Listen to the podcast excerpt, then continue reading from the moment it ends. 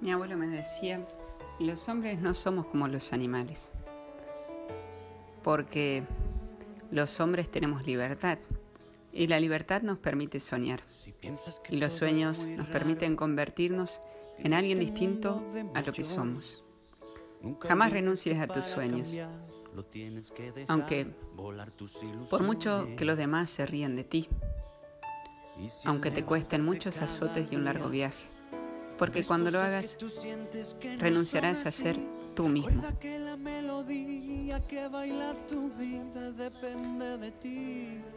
En este año nuevo que vamos a comenzar, soñemos en grande. Soñemos que Dios tiene un sueño para nosotros. Y si nos adherimos a ese sueño, como lo hizo la Virgen María, podremos ser plenamente felices como dice la canción. Dios nos está esperando para que cuando nos decidamos podamos abrir nuestras alas y llegar a Él. Nos espera el cielo y eso nos tiene que llenar de alegría. Si bien este año ha sido un año difícil, de muchas pérdidas para nosotros, cuando uno experimenta la vida como un don, puede transformar las pérdidas en agradecimiento.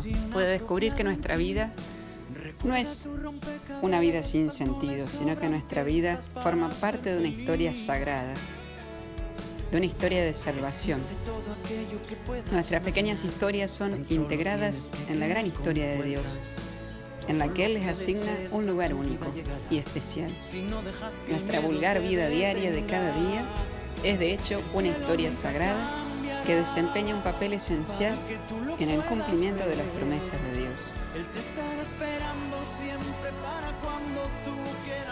En este año nuevo, pensemos en Jesús. Él cambió nuestra vida y cambió nuestra historia. No desde fuera, sino desde dentro. Él quiso hacerse niño por amor a nosotros y transformar nuestra vida, renovar la historia, liberarnos del mal, del mal, infundirnos paz y alegría. Dios te ama, no porque piensas correctamente y te comportas bien. Él te ama y basta. Su amor es incondicional. ¿Cuántas veces pensamos que Dios es bueno si nosotros somos buenos y que nos castiga si somos malos? Pero no es así. Aún en nuestros pecados, Él continúa amándonos.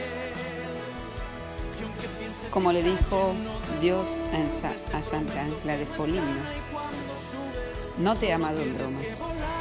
Jesús nació en Belén pobre por amor a nosotros y murió también en la cruz, dando la vida por nosotros, y experimentó las situaciones más dolorosas de quien ama la traición y el abandono.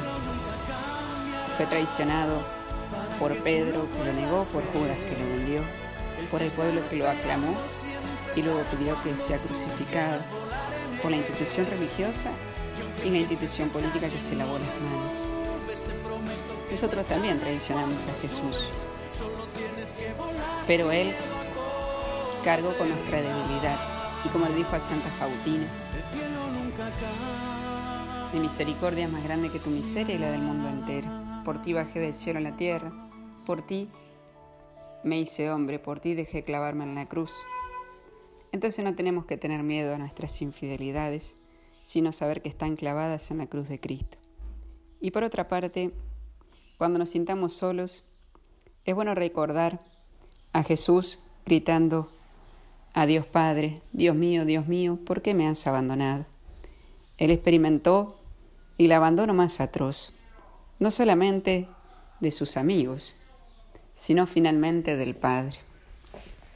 Por eso, por más situación difícil que hayas atravesado en este 2020, confíala a Dios, sabiendo que Él está con vos, que entiende tu soledad.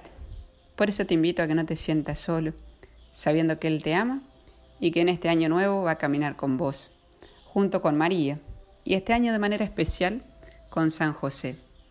San José el padre adoptivo de Jesús, el esposo de la Virgen María.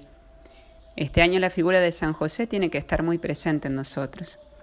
Que Él como Padre, que custodió el tesoro más preciado de Dios Padre, a su Hijo Jesús y a nuestra Madre la Virgen, nos enseña a custodiar el don y a llevarlo a nuestros hermanos que más lo necesitan. Que Dios los bendiga y que tengan un bendecido 2021.